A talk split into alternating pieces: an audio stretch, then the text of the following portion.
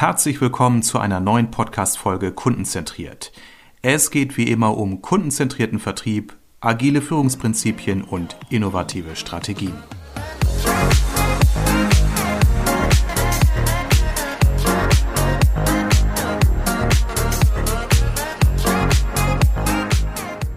Dieses Mal veröffentliche ich einen Mitschnitt meines Webinars Social Selling vom 7. April 2022. Viel Spaß mit dieser Ausgabe. Dann starte ich mal und sage hier in die Runde allen bekannten und noch nicht bekannten Gesichtern herzlich willkommen und einen schönen guten Morgen. Viele kenne ich. Ich habe mich sehr gefreut, als ich so die Einladungsliste der letzten Tage mir immer wieder mal angeschaut habe. Vertraute Gesichter, neue Gäste. Herzlich willkommen hier zu einer Stunde Social Selling ist Network der neue B2B-Vertrieb. Das ist das Thema. Zwei, drei Organisationsthemen im Vorfeld. Ich äh, habe mehrfach die Frage gehört von Teilnehmern, die nicht teilnehmen können, also die jetzt aus Zeitgründen sich nicht mehr angemeldet haben, ob es aufgezeichnet wird. Ich werde dieses Webinar als Podcast aufzeichnen. Hier läuft schon mein Mikrofon. Das heißt, ich werde in einer Woche etwa die Podcast-Folge unter kundenzentriert.de veröffentlichen für all diejenigen, die gerne nochmal nachhören wollen oder die das ganze Thema auch Kolleginnen oder Kollegen empfehlen, könnt ihr also gerne machen. Den Link werde ich dann aber auch hier nochmal auf LinkedIn allen Gästen nochmal mitteilen. So, das so zum Thema Mitschnitt. Ähm, ich werde zwischendurch Screenshots machen, so für mein eigenes Social Media Verhalten. Milike ist ja diejenige, die mich jetzt noch tatkräftig unterstützt in meinen ganzen Social Selling Aktivitäten. Hallo Milike, schön, dass du auch dabei bist. Und äh, deswegen sammle ich immer Fotomaterial. Wer nicht auf dem Foto äh, dabei sein möchte, der kann mir einen kurzen Hinweis im Chat geben oder er schaltet einfach die Kamera aus. Ich werde es dann mal jeweils kurz vorher nochmal ankündigen. Dann gibt es noch einen Hinweis. Ich werde am Ende noch einen kleinen, ein kleines Gimmick verlosen. Das sind meine Setkarten Vertrieb. Dort äh, haben wir 29 Tipps für selbstständige Vertriebsprofis. Das äh, werde ich nachher nochmal ausloben. Das ist gekoppelt an eine ganz kleine Bitte an euch, nämlich eine Google-Bewertung, aber dazu am Ende dann mehr. Ansonsten, das Allerwichtigste, was mir heute auf der Seele liegt, ist, dass ich euch nicht nur Input gebe zu meinen Erfahrungen als Berater für das Thema kundenzentrierter Vertrieb, heute Schwerpunkt Social Selling, sondern dass ich auch eure und ihre Fragen mitbekomme. Das heißt, was beschäftigt Sie oder euch in dem Kontext? Denn hier sind Vertriebsverantwortliche, hier sind Selbstständige, hier sind Vertriebsaktive in diesem Webinar. Und mir ist es wichtig auch zu hören, was sind so die Trigger, die euch hier hingebracht haben in diesem äh, kurzen ähm, Austausch mit mir und vor allem, was sind eure Fragen. Nutzt dazu bitte zwei Möglichkeiten. Eine Möglichkeit, die immer funktioniert, einfach reinquatschen. Also wenn an irgendeiner Stelle etwas kommt, was euch interessiert, oder sagt, das will ich genau wissen, fragt mich bitte einfach. Also ihr könnt eure Mikrofone die ganze Zeit äh, ähm, ungemutet lassen, wenn ihr möchtet. Ansonsten schreibt doch bitte jetzt schon mal in den Chat die Dinge, die ihr wissen wollt. Also wir haben hier unten bei Zoom ja einen Chat, den kennt jeder. Schreibt einfach mal hinein, was ihr wissen möchtet und ich versuche schon im laufenden Betrieb spätestens am Ende dieser 60 Minuten dann nochmal diese Fragen aufzugreifen und zu beantworten, sofern ich das kostenfrei mache. okay, aber steigen wir ein. Wir haben 60 Minuten, das ist knappe Zeit. Eure Zeit ist knapp. Wir gehen los und äh, dazu teile ich den Bildschirm. Ihr seht jetzt hier meine Präsentation und damit sehe ich euch jetzt nur noch einzeln und äh, als kleine Kacheln. Das heißt, wer die Hand hebt, den werde ich nicht wahrnehmen. Also bitte wirklich einfach sprechen oder den Chat nutzen. Okay, Social Selling ist Networking der neue B2B-Vertrieb. Das ist ja das große Fragezeichen. Für manche ist es schon gelöst. Es sind ja auch Teilnehmer hier bei mir im Webinar, die mit Social Selling schon aktiv sind, zur Neukundengewinnung, zum Aufbau eines Netzwerkes. Aber ist das jetzt der neue heiße Scheiß? Ist das jetzt der Standard? Verbindet sich das nach und nach mit klassischen Vertriebsformen wie Kaltakquise, Funnelvertrieb, Lead-Marketing? Das ist die Frage, die sich vielen Organisationen heutzutage stellt denn wir haben, glaube ich, alle eines mitbekommen in den letzten zwei Jahren. Bedingt durch die Pandemie waren ja auch viele Vertriebstätige im Außendienst nicht mehr aktiv. Das heißt, die Firmenfahrzeuge standen im Carport und man hat sich am Homeoffice-Tisch gefragt, wie kann ich jetzt den Kontakt zu Kunden aufbauen, halten, pflegen. Kann ich das über LinkedIn? Kann ich das über Xing? Kann ich das über andere Kanäle? Und wenn ja, wie mache ich es richtig? Denn ein Selbstläufer ist das nicht auch wenn das manchmal junge Erfolgscoaches einem so versprechen, so mit drei Schritten zur, zum fünfstelligen Monatseinkommen. Ja, ganz kurz zu mir. Dazu müsst ihr die Folie umsteigen. Das bin ich. allerdings, wie ihr vergleichen könnt, nicht mehr ganz aktuell das Bild. Da war ich vielleicht so roundabout 10, 12 Jahre alt, irgendwo im Urlaub auf äh, Ibiza aufgenommen damals mit ernstem Blick, weil ich mit Pilotenhemd, das flattet vielleicht dem einen oder anderen auf, äh, den coolen Piloten meme wollte. Ich war damals wahnsinnig fasziniert vom ersten Flug mit äh, äh, einem, einem Passagierflugzeug in den Urlaub zurück. Ich wollte unbedingt Pilot werden. Damals hatte ich von Netzwerken überhaupt keine Ahnung. Also was ist überhaupt Social Selling? Social Selling heißt ja nicht LinkedIn oder Xing bedienen, sondern das Knüpfen von Netzwerken, um geschäftliche Kontakte anzubahnen, um daraus natürlich irgendwann auch Leads zu generieren oder Wissen zu teilen, mit Menschen in Kontakt zu kommen, die mich beruflich weiterbringen oder die ich beruflich weiterbringen kann. Damals hatte ich natürlich ganz andere Vorstellungen von einem künftigen Beruf. Da wollte man noch Feuerwehrmann werden oder Pilot oder andere heroische Berufe. Äh, später im Berufsleben habe ich auch das immer noch nicht verstanden, was Netzwerken bedeutet. Erst so mit zunehmender Berufserfahrung habe ich gemerkt, man braucht ein gutes Netzwerk. Es ist eben nicht so, wie ich das im Marketing gelernt habe. Ich komme aus der Marketingbranche, Angebot und Nachfrage, Kunde und Lieferant. Das sind so diese klassischen Unterteilungen in diesem ganzen Welt von 9-to-5-Job, Beruf und Privatleben getrennt. Entweder bin ich Kunde oder ich bin Dienstleister, aber niemals beides und niemals auch mal in der Freizeit. Also das sind ja Dinge, die sich heutzutage alle vermischen. Wir hängen alle viel am Smartphone, ob wir unterwegs sind, ob wir zu Hause sind, ob wir im Job sind. Und die Grenzen zwischen ich will was einbringen und ich will was lernen, ich will jemanden persönlich kennenlernen, ich möchte mit jemandem Geschäft machen, diese Grenzen verschmelzen immer mehr. Warum Social Selling? Es gibt natürlich auch ganz klar messbare Triggerpunkte. Das sind natürlich so Dinge wie Digitalisierung. Wir merken, dass eben immer mehr Business über das Internet durchgeführt wird. Im Großhandelsbereich, B2B, so Unternehmen wie Wirt oder Sanitärgroßhändler, äh, diese Unternehmen generieren inzwischen 30 Prozent ihres Umsatzes über ihre Online-Shops. Jetzt könnte man unterstellen, dass der Außendienst demzufolge um 30 Prozent geschrumpft ist, weil man den ja nicht mehr in dem Maße braucht. Nein, es entstehen natürlich andere Bedarfe, Vertriebsmitarbeitende sinnvoll einzusetzen für die Kundengewinnung und Kundenfindung.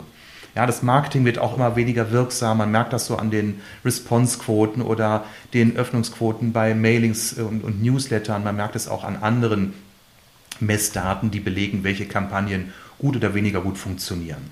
Die Customer Journey ganz oben, dieses Stichwort hat sich verändert. Ein Kunde kauft nie mehr nur aufgrund des Impulses eines Beratenden, sondern er wird sich immer aus, der verschiedenen, aus verschiedenen Perspektiven Informationen zusammensuchen im Sinne der Customer Journey. Auch die hat sich verändert. Man spricht ja heute nicht mehr von Offline und Online, man spricht ja von No-Line. Also es gibt gar nicht mehr diese, dieses Bedürfnis, nur zu trennen zwischen, das ist typisch Außendienst Offline und das ist typisch Marketing Online, digital, sondern diese Dinge verschmelzen immer mehr.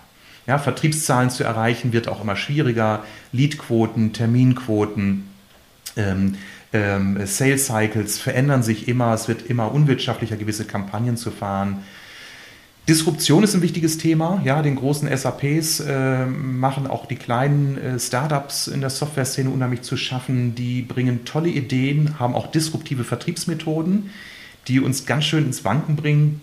Ja, demografischer Wandel geht damit einher. Wir haben jüngere Kunden, die inzwischen natürlich ein anderes Konsumverhalten darstellen oder beschreiben, als äh, das meine Generation tut, Baujahr 68 oder die älteren äh, Kunden, die eben noch aus anderen Jahrgängen stammen. Ganz klar, äh, das macht natürlich ganz viel mit uns. Kundenzentrierung bedeutet, wir wollen immer besser unsere Kunden verstehen, weil es wird auch immer schwieriger, Kunden zu erreichen und wirklich den Nerv zu treffen.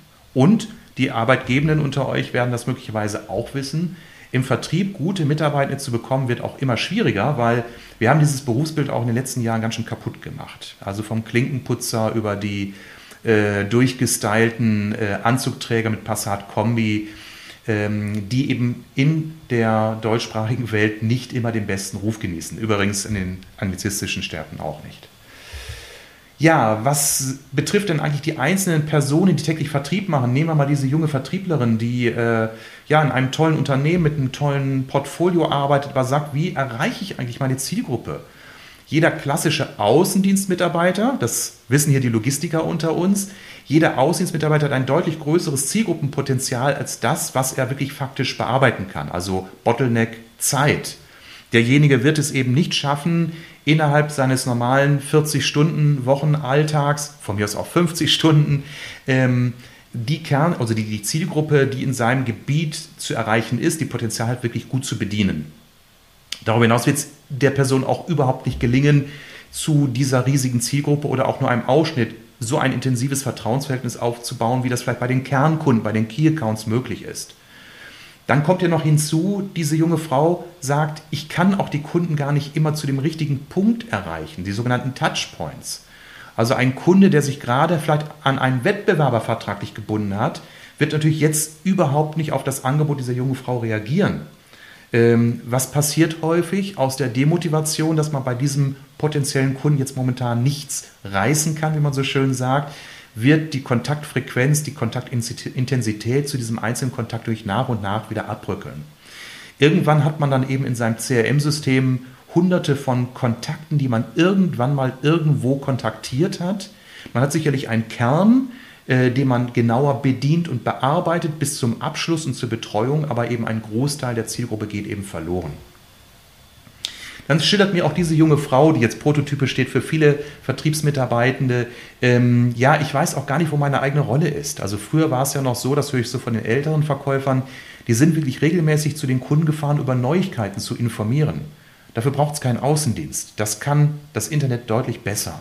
Das können andere Systeme, Präsentationssysteme, ähm, du weißt, wer angesprochen ist, äh, deutlich besser. Und äh, dafür brauchen wir nicht mehr 100.000 Kilometer oder 80.000 Kilometer auf dem Tacho jedes Jahr äh, jedes einzelnen Außendienstmitarbeiters. Das heißt, da hat sich einiges geändert im Verhalten. Wir wissen das. Wir wissen nur noch nicht immer, wie wir darauf wirklich reagieren können. Jetzt ist natürlich die Frage, ist Social Selling jetzt das neue Paradies? Das wird ja oft versprochen. Ja, automatisiert, vom Sofa aus, schnell, mit wenigen Schritten, äh, bequem und, und, und. Ähm, ja, es geht vom Sofa aus. Es ist auch in gewisser Art und Weise bequem. Das heißt, ich muss nicht mehr in das Regenwetter nach draußen oder lange Autobahnfahrten auf mich nehmen. Ob es leicht ist, äh, wage ich zu bezweifeln. Ob es schnell ist, kann ich definitiv verneinen, weil es ist keine schnelle Methode. Das ist so wie Speed Dating. Das funktioniert auch nur punktuell. Wenn sich Menschen, Männer wie Frauen, gleich und unterschiedlich geschlechtlich, genau zu diesem Vorhaben treffen, dann funktioniert das. Aber ich weiß nicht, wie es euch ergeht. Mir hat das noch nie Freude gemacht und vor allem ist das auch nie funktioniert, abends mit meinen Freunden auszugehen in jüngeren Jahren mit dem Vorhaben, heute Abend will ich genau die Frau meines Lebens kennenlernen. Es funktioniert eben in der Regel nicht schnell. Manchmal passiert es, die Liebe auf den ersten Blick gibt es, aber es sind Einzelfälle. Dieses Modell kann man eben nicht skalieren. So, Social Selling ist eben mehr als einfach nur zu sagen, lieber Außendienst, jetzt äh, macht mal Folgendes, ihr macht bitte weiterhin eure 20 Termine pro Woche und eure x Leads pro Monat, aber on top macht ihr jetzt noch Social Selling. Das bisschen, das macht er doch nebenbei. Ihr seid doch eh schon bei Xing oder LinkedIn, jetzt vernetzt euch doch noch mal mit ein paar Leuten mehr und macht das mal so, wie der Armin Hering das euch erzählt hat oder unsere Marketing-Kollegin uns mal äh, schildert. Wir haben noch den Content, postet doch mal ein bisschen und da muss doch was hängen bleiben. Und das funktioniert in der Regel eben nicht. Das ist so wie, ich mache mal so nebenbei ein bisschen Sport, und, äh, aber ohne wirklich System und ohne Plan und gehe mal davon aus, dass ich bis zum Sommer fünf Kilo verloren habe. Das wird definitiv nicht funktionieren. Wenn ich die Methode dazu kennen würde, wäre ich Milliardär. Dann würde ich hier nicht mehr irgendwelche Webinare zum Thema Social Selling durchführen. Also, es ist eine Vertriebsstrategie, ist eine komplementäre, die lässt sich sehr gut mit bestehenden Vertriebsprozessen kombinieren. Also kein klassischer Außendienst Leitender oder Mitarbeiter muss Sorge haben, dass sich das Thema Außendienst damit erledigt. Nein, Social Selling heißt ja Kontakte zu Menschen aufbauen und pflegen, sich vernetzen, um wechselseitig Informationen, Know-how, Erfahrung, Tipps und natürlich auch Geld zu tauschen. Das ist völlig legitim, auch dann über Geldverdienen zu sprechen. Und vor allen Dingen ist es wichtig, darüber zu sprechen, dass nicht das eine System das andere ablöst, sondern es sinnvoll ergänzt.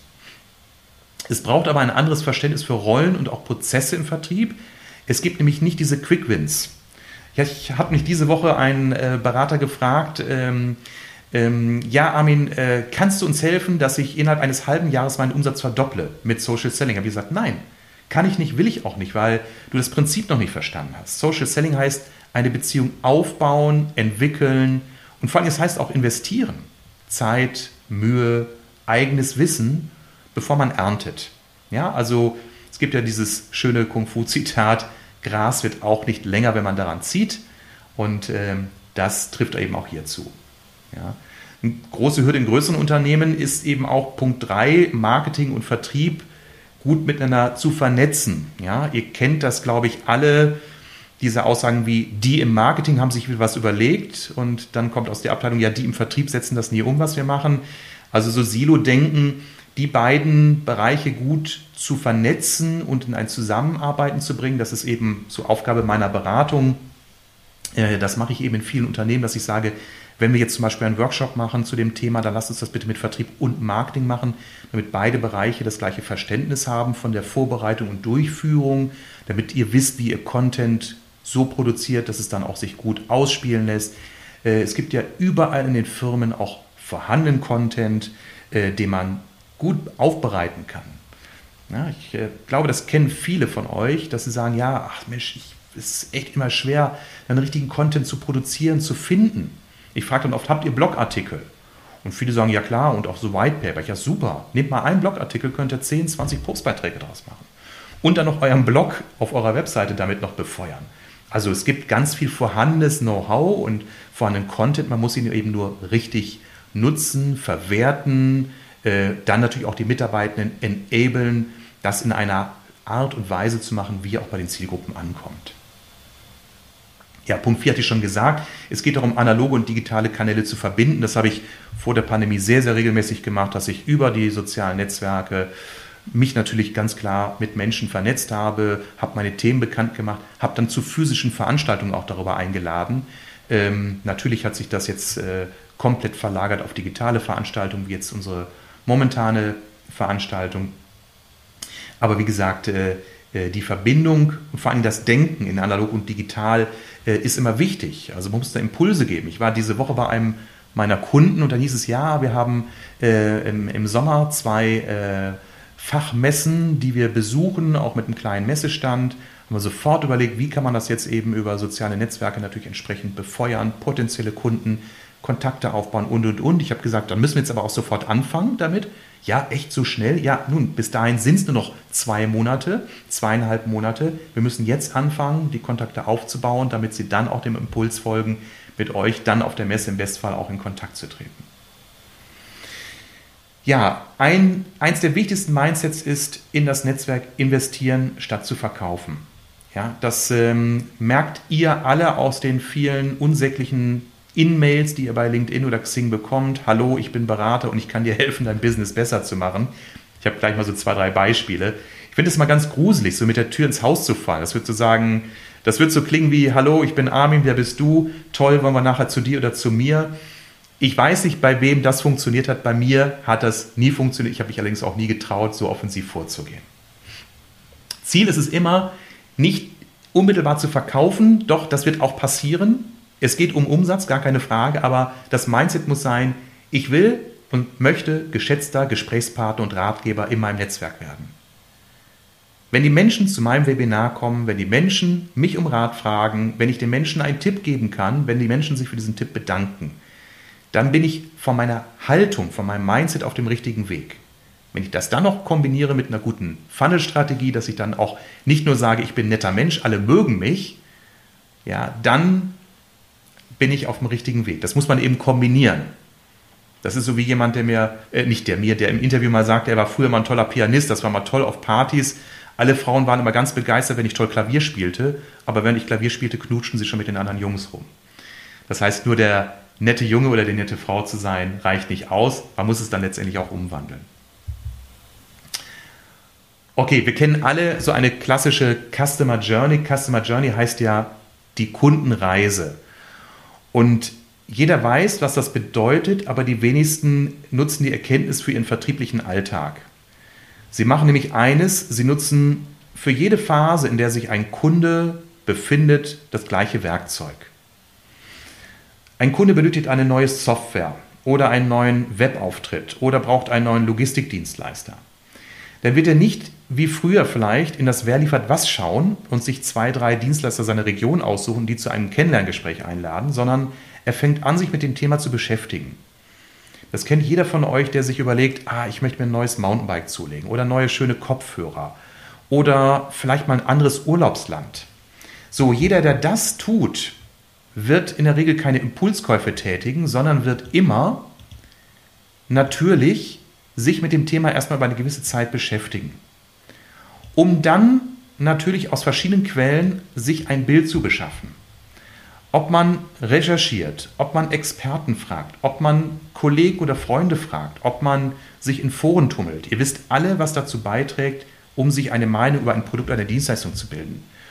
Ähm, ich habe mein jetziges Auto, ein E-Fahrzeug, ausschließlich gekauft, also die Kaufentscheidung getroffen, über das Einholen von Informationen von anderen Autofahrern, die sich mit dem Thema E-Mobilität beschäftigen. Das heißt, ich war in Foren, ich habe Freunde gefragt, die vor der Anschaffung stehen oder bereits eins fahren und, und, und. Also in dieser Phase Bewusstmachung, Abwägung, Präferenz, in diesen drei Phasen habe ich nicht mit einem Händler gesprochen.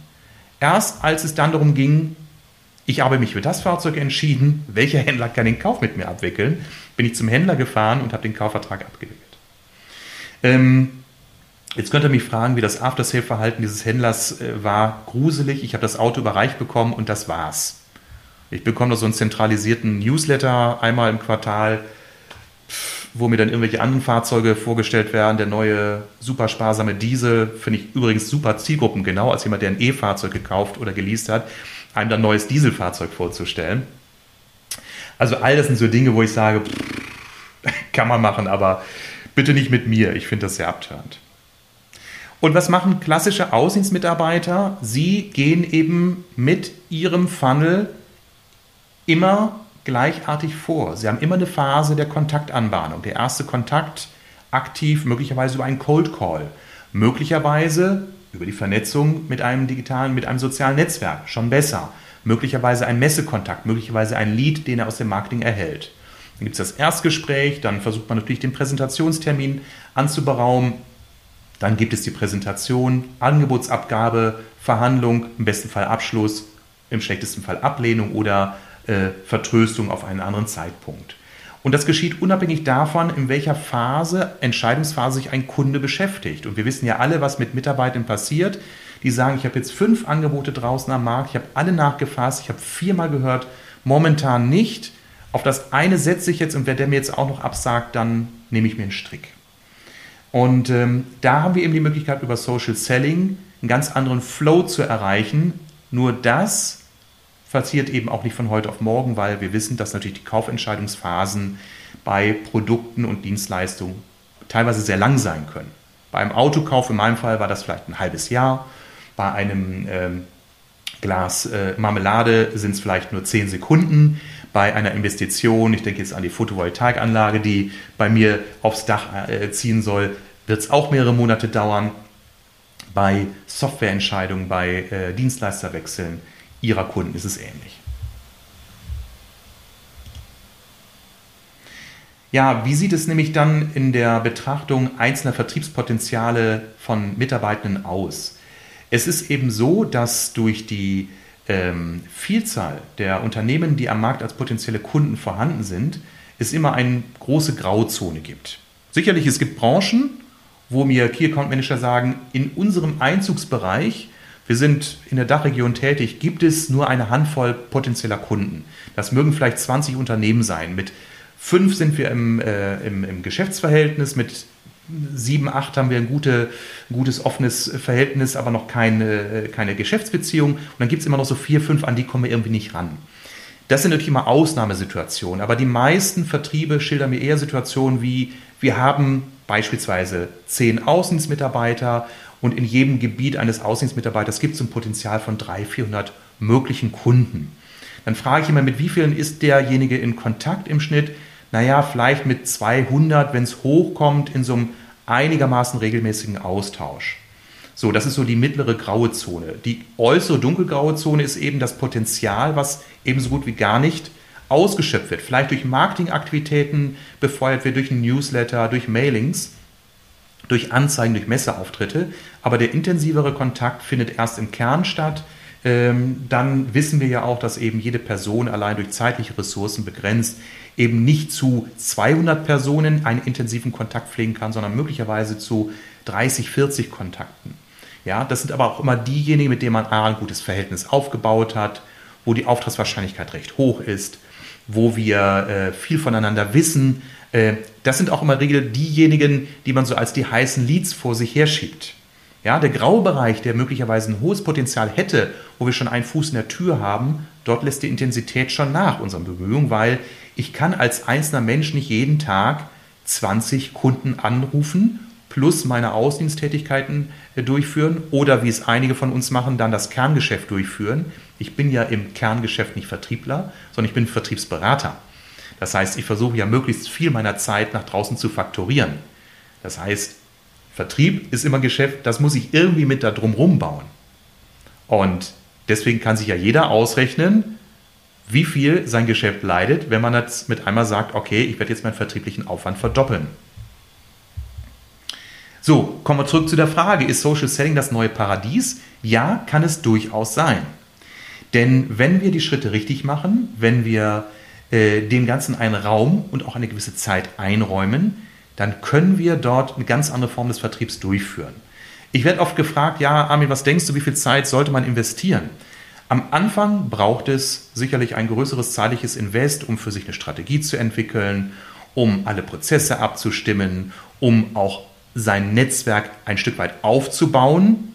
Keiner wird viel ernten können, wenn er nur 180 Kontakte bei LinkedIn hat oder 150 Kontakte bei Xing.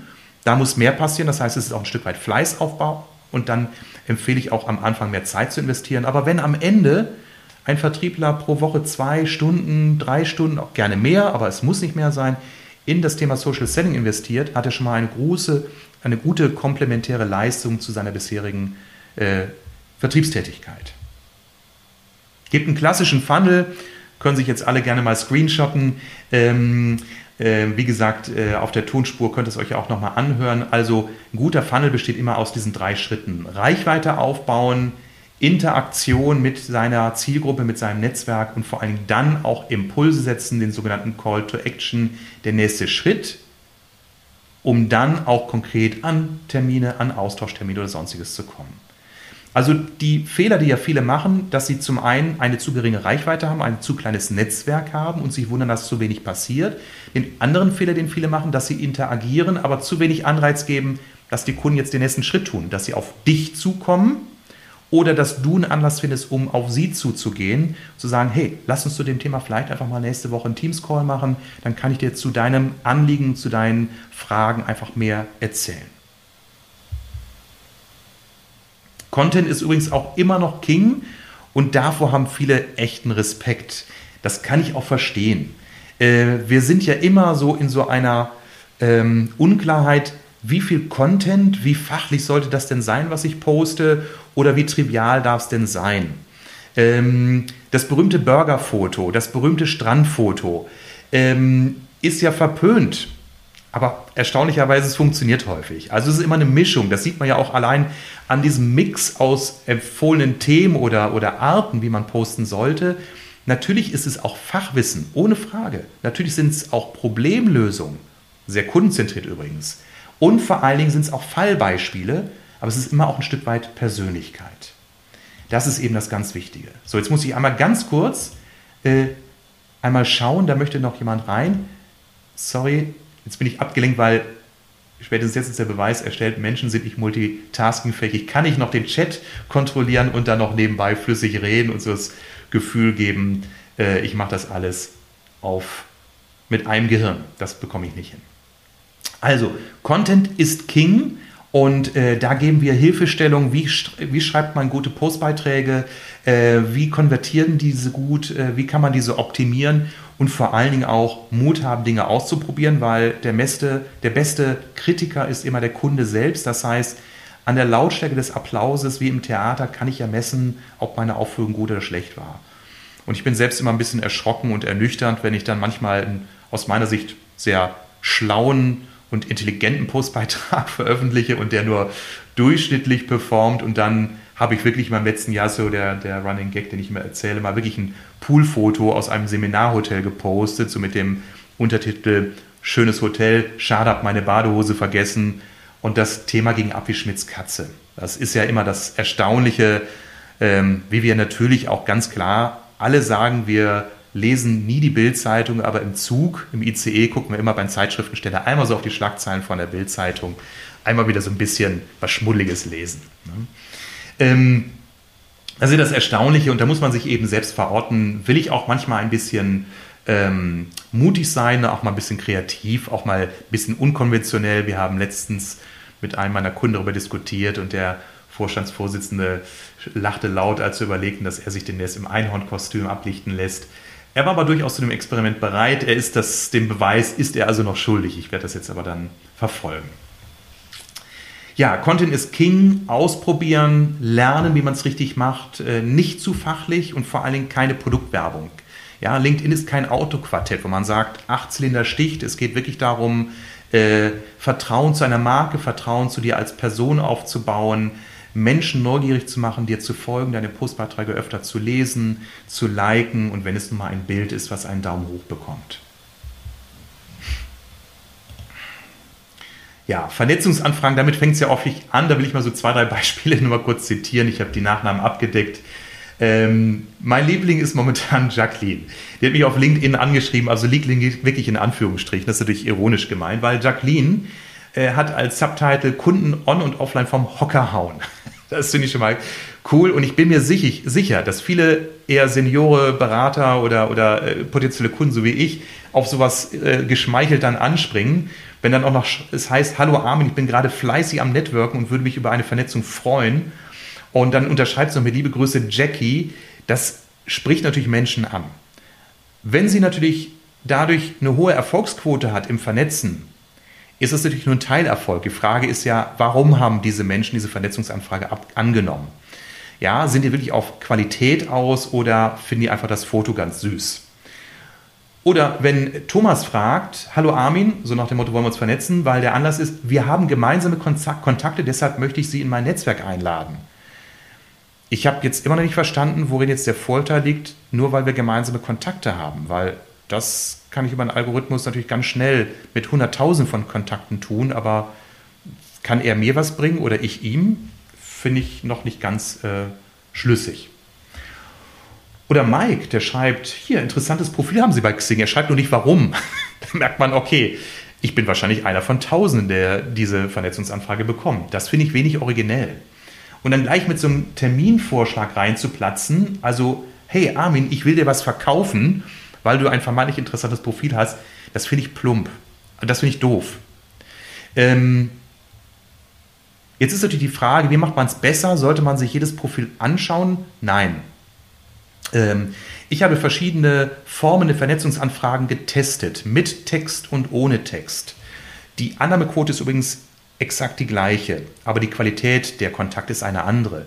Ich unterstelle, dass diejenigen, die eine Kontaktanfrage annehmen, ohne dass ein Einladungstext dort formuliert ist, das einfach tun nach dem Motto, naja, komm, mach mal, kann ja nicht schaden. Sobald du einen Text schreibst, warum du dich mit der Person vernetzen möchtest, wird diese Person zumindest kurz überlegen, passt das zu meinem Angebot oder zu meinen Bedürfnissen und wird dann annehmen oder ablehnen. Deswegen, ein Text sollte schon die Absicht der Vernetzung deutlich machen, aber bitte keine Verkaufsabsicht. Da haben wir verschiedene Texte getestet, also auch wirklich dann die Annahmequoten getrackt und ausgewertet und optimiert und da könnte ich euch gegen Geld natürlich super Templates zur Verfügung stellen. Aber ja, bitte, immer. Super, Guido, damit gibst du einen ganz wertvollen Hinweis, den ich jetzt einfach nochmal den Teilnehmern erläutern möchte. Äh, das Learning jetzt aus diesem kurzen Diskurs ist, weder Guido hat recht noch ich habe recht. Man muss es wirklich verproben und dann äh, für sich ein Resümee ziehen, weil Guido, du magst sicherlich auch eine andere Zielgruppe angesprochen haben als ich. Und es ist sicherlich zielgruppenabhängig, es ist sicherlich auch abhängig von deinem eigenen Profil, von deinem Foto, ob du ein Foto hast wie Guido oder ich oder wie Jackie. ähm, also es sind verschiedene Einflussfaktoren. Deswegen pauschale, richtig oder Falschmeldung sollte man immer für sich überprüfen. Und Guido, danke für deinen Impuls. Ähm, auch das könnte ich mal testen. Vielleicht habe ich damit ja noch eine bessere Conversion. Manuell oder automatisiert, darüber wird ja auch immer viel diskutiert. Sollte man jede Anfrage selbst schreiben? Darf man Bots einsetzen? Äh, sind die nicht grauenhaft? Wird das nicht erkannt?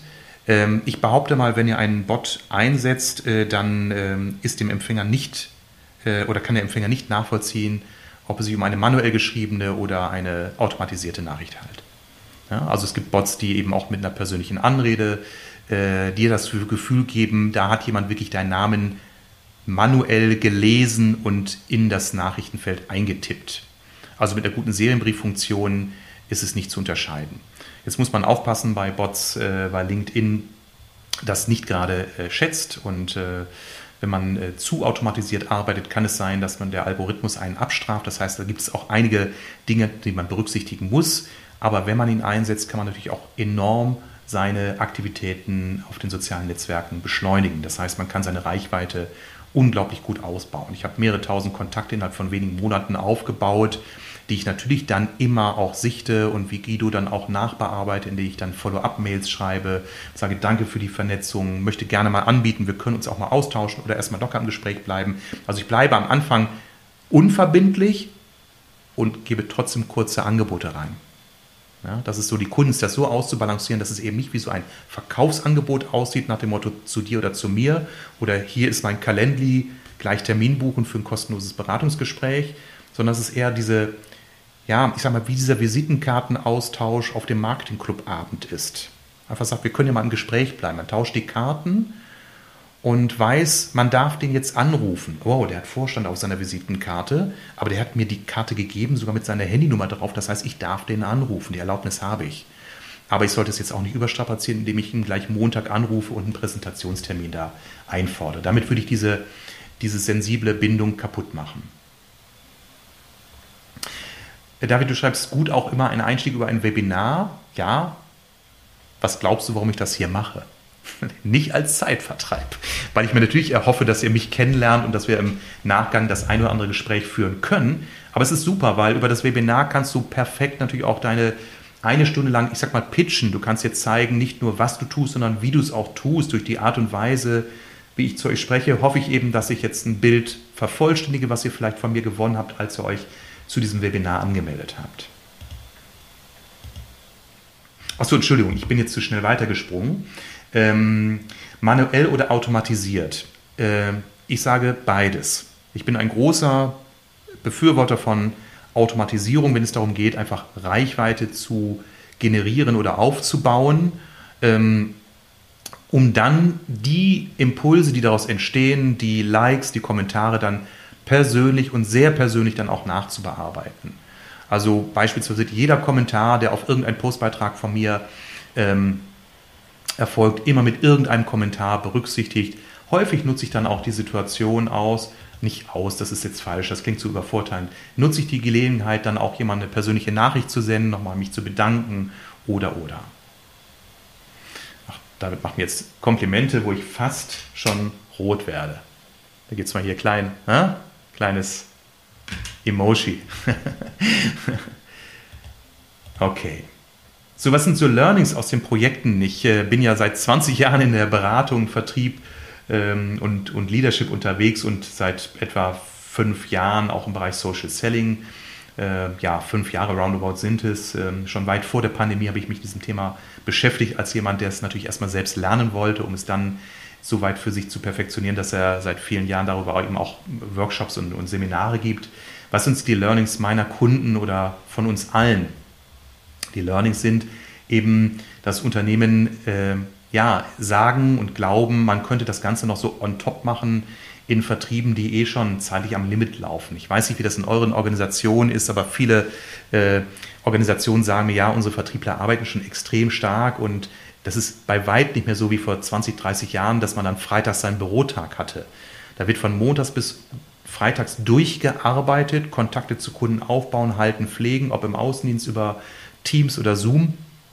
Ähm, da werden die Dinge zwischendurch und abends nachbearbeitet und wird am Samstag die kommende Woche vorbereitet. Und jetzt sagt mal so einem Team, hurra, Überraschung. Ihr habt jetzt erstmal zwei Tage Schulung und danach dürft ihr pro Woche nochmal fünf Stunden aufsatteln, weil wir eine neue Form, die sollte jetzt auch noch durchführen. Also ähm, Zeit bitte auch einplanen. Also auch da ähm, die Vertriebsrollen ein Stück weit auch äh, möglicherweise umstrukturieren, von Aufgaben entlasten, weniger Controlling, mehr Vertrauen und vielleicht dafür die freibleibende Zeit verwenden, mehr Social Selling Aktivitäten durchzuführen. Ja, und dann geben die Menschen oft zu wenig Gas. Die sagen, ja, ich habe jetzt vielleicht so 30, 40 Kontakte mehr, aber es passiert immer noch nichts auf meinem Profil. Ja, kein Wunder. Äh, also große Influencer haben zehn, äh, Zehntausende, Hunderttausende, teilweise Millionen von Followern, ist doch ganz klar. Die haben natürlich einen ganz anderen Output, wenn sie irgendetwas tun, weil natürlich, ich sag mal, sie ihr, ihre ganzen Aktivitäten natürlich wahnsinnig nach oben skaliert haben. Ähm, und drittens, keine Verknüpfung mit anderen Vertriebsaktivitäten. Da gibt es den Newsletter, da gibt es die Messe und dann gibt es die Social Selling Aktivitäten, aber nichts ist miteinander verknüpft. Hallo, also bitte, es gibt Tools, die können euer HubSpot, euer Salesforce mit LinkedIn verknüpfen.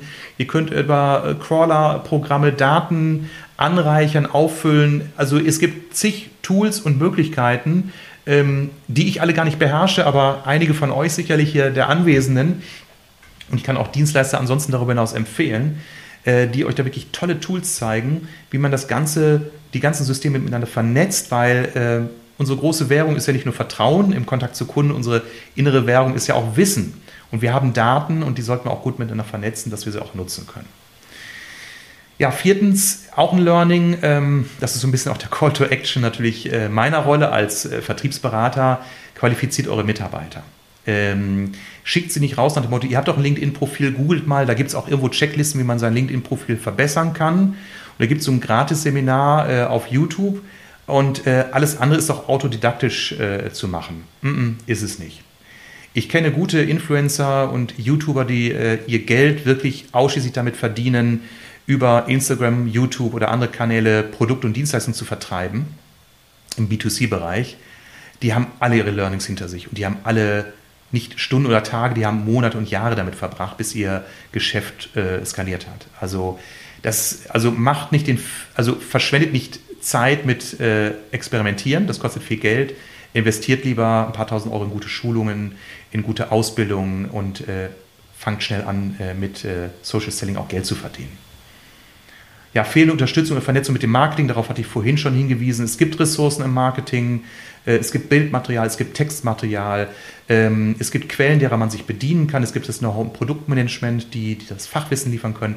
Vernetzt euch und nutzt dieses Potenzial, macht Workshops, interne Workshops, regelmäßige Runden, äh, Ideenworkshops, äh, Designworkshops, dass ihr da Content produziert, dass ihr euch Redaktionspläne erstellt, dass das Ganze fließt. Schafft Content-Plattformen im Teams wo ihr einfach auch Content Sharing macht. Äh, ist doch kein Thema, wenn zehn Außendienste ihre eigenen Gebiete haben, dann können die alle den gleichen Content posten, wenn die keine signifikanten Überschneidungen in ihren Zielgruppen haben. Ähm, und es muss nur einer produzieren und zehn profitieren von dem Content. Ja, Punkt 6, Autoquartett, zu viel Produktwerbung. Ich finde das ganz gruselig, wenn Maschinen- und Anlagenbauer ihre neuen Produkte einfach stumpf posten auf LinkedIn. Das finde ich wenig originell in einem Netzwerk. Das kann man machen auf der Wirtschaftsmesse. Ja. Eine fehlende Funnel-Strategie hatte ich auch schon zweimal darauf hingewiesen. Also wenn es euch nicht gelingt, aus dem guten Netzwerk, was ihr bespielt, wo ihr euch auch beteiligt, wo ihr in Gruppen, in Foren, äh, äh auf euren eigenen, bei euren eigenen Followern guten Content postet, wenn ihr dann nicht den nächsten Schritt tätigt, dann Anreize zu geben, hey, lass uns doch mal austauschen. Guido, wir kennen uns doch schon so lange, komm doch mal ein Webinar. Hey Guido, wollen wir uns nächste Woche mal zum kleinen Call dazu treffen? Wollen wir uns mal zum Herr der Pilz am Bütchen treffen? Ja, das sind ja alles, das sind ja alles Aktivitäten. Ne? Also Bütchentreff ist definitiv analog, aber entstanden aus einem analogen Kennenlernen beim Verband und einem Austausch wieder digital, weil Guido und ich einfach auch im regelmäßigen Austausch sind. Also das ist so der beste Beweis, wie sowas passieren kann. Mal beim Bierchen, mal beim Zoom-Call, mal auf der Fachveranstaltung, mal hilft der eine dem anderen, mal umgekehrt. Äh, aber irgendwann muss der Impuls kommen zu sagen, hey, lass uns das Thema doch mal konkretisieren. Wann wollen wir uns dazu austauschen? So, Next Steps. Was äh, sollten Unternehmen tun, die wie ihr jetzt vielleicht darüber nachdenken, Social Selling systematischer, mehr oder besser in der Vertriebsstrategie zu integrieren? Äh, die Mitarbeitenden auch zu motivieren, ist wichtig. Jetzt nicht im Sinne von Grillabend, sondern äh, baut auf Freiwilligkeit. Es gibt viele Menschen, ähm, gerade so das ist auch ein Stück weit Generationenthema, die sagen, ah, ich weiß es nicht und ich finde es eigentlich blöd, ich werde so oft angeschrieben von so Leuten, mit denen ich mich gar nicht vernetzen will. Also die sind noch nicht richtig überzeugt. Dann äh, sagt doch, es ist okay. Ja, dann fangen wir mit denen an, die Lust haben und die schulen wir und die bilden eine Pilotgruppe. Und dann werden wir schon schauen, dass wir die anderen überzeugt bekommen, weil mit einmal diejenigen, äh die das neue System ausprobieren, äh, sagen, hey, bekommen so gute Leads, äh, ich generiere jetzt auch Aufträge darüber, perfekt. Und dann wird es auch diejenigen neugierig machen, die bisher vielleicht diese Form abgelehnt haben. Ja, dann das Enablen der Mitarbeiter, ganz klar. Sie befähigen, schulen, schult mit externen Dienstleistern, schult intern, äh, baut euch Know-how auf, bildet aus. Ganz wichtig, Fähigkeiten braucht man dafür. Dann überprüft eure eigenen Contentquellen im Marketing. Wo habt ihr Texte, Fotos, Blogartikel? Wie könnt ihr welche aufbauen mit dem Produktmanagement? Denn die kennen eure Produkt und Leistung perfekt. Dann heißt es natürlich prüfen, hey, wie viele Mitarbeitende wollen das jetzt tun? Wie sieht denn da eure Reichweite aus? Hosen runter. Wie viel hast du bei LinkedIn? Wie viel hast du bei Xing? Dann setzt man sich sportliche Ziele und sagt, so kommt, Leute, bis Ende Mai hat jeder mindestens 1000 Netzwerkkontakte. Das schaffen wir doch wohl, oder? Dann heißt es ganz fleißig tickern, tickern, tickern, tickern. Ne? Schreiben, schreiben, schreiben und so weiter und so weiter. Wirklich mal sportliche Ziele setzen. Dann geht es los mit Content, natürlich auch währenddessen, aber dann habt ihr auch einen entsprechenden Flow, weil dann macht es ja auch Spaß. Dann stellt ihr mit einmal fest, ihr habt nicht nur so poplige 1, 2 Likes, sondern auch mal 10, 20. Es gibt Kommentare. Hey, super. Und das passiert natürlich auch, wenn man eben statt 100.000, statt 1.000, 5.000 Kontakte hat. Probiert aus, welche Kanäle sind für euch sinnvoll. Ist es Xing, ist es LinkedIn? Ja, Xing ist nicht tot, das ist Blödsinn. Nur für die meisten konvertiert inzwischen LinkedIn besser als Xing. Es gibt aber auch immer Zielgruppen, die sagen, bei Xing haben wir nach wie vor äh, eine, hohe, eine hohe Akzeptanz und vor allem auch eine gute Conversion. Und da ist unsere Zielgruppe auch aktiver. Kann auch sein, dass sich das mal wieder dreht. Dass LinkedIn zu einem Instagram verkommt und irgendwann die Menschen doch wieder zu Xing zurückschenken Xing hat ja schon gelernt, also die, den Feed haben sie jetzt wieder anders aufgebaut, wieder die Feed-Artikel untereinander und nicht mehr nebeneinander, weil sie gemerkt haben, die Usability äh, wird einfach von den Großen vorgegeben. Und wenn man dann meint, man müsste es mal anders machen, um dann USP zu haben, wird das abgestraft. Optimieren, ganz, wichtige, ganz wichtiges Thema, darüber spreche ich viel in meinen, äh, meinen, meinen Schulungen auch. Wie kann man sein eigenes Postverhalten optimieren, indem man wirklich mit A-B-Tests auch schaut, was konvertiert besser, Guidos Vorgehensweise mit meiner mal in den Vergleich stellen und dann gucken, ja, wer hat am Ende die besseren und die, die, die, die, die, die, also mehr Qualität und mehr Quantität. Ja, und dann eben natürlich am Ende zählt es so nach fünf, sechs Monaten, vielleicht auch schneller, wir generieren echte Leads. Wir bekommen erste Aufträge.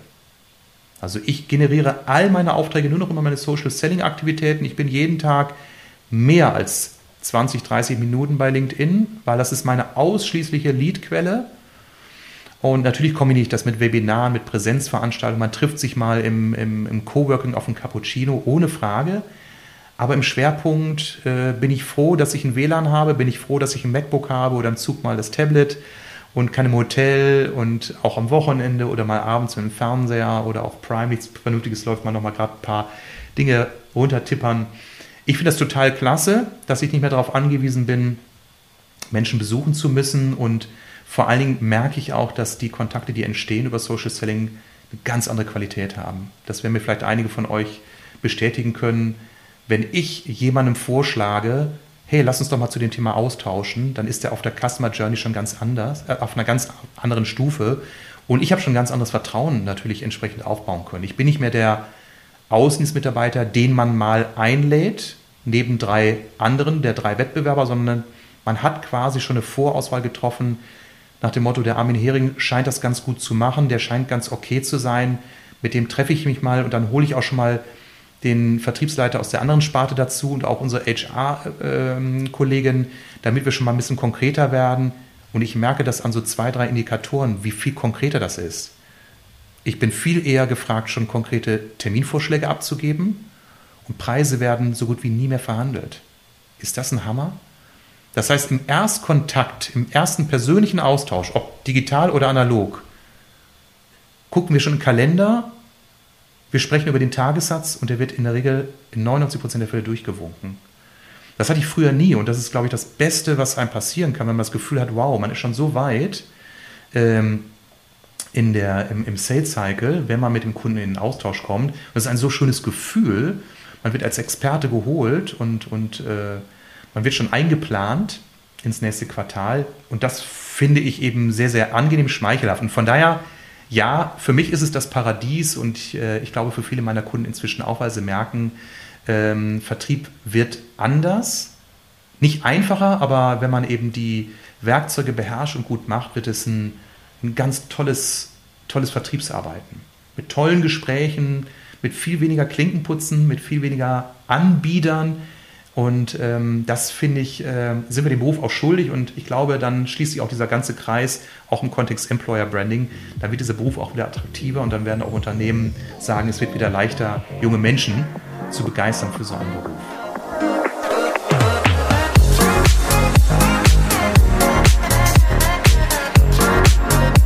Vielen Dank fürs Zuhören. Alle wichtigen Infos und Links findest du übrigens in den Show Notes. Wenn dir diese Folge gefallen hat, gib mir bitte eine positive Bewertung bei iTunes oder deinem Podcast-Anbieter, damit ich weiß, welche Themen für meine Zuhörer besonders relevant sind. Also, bis zum nächsten Mal.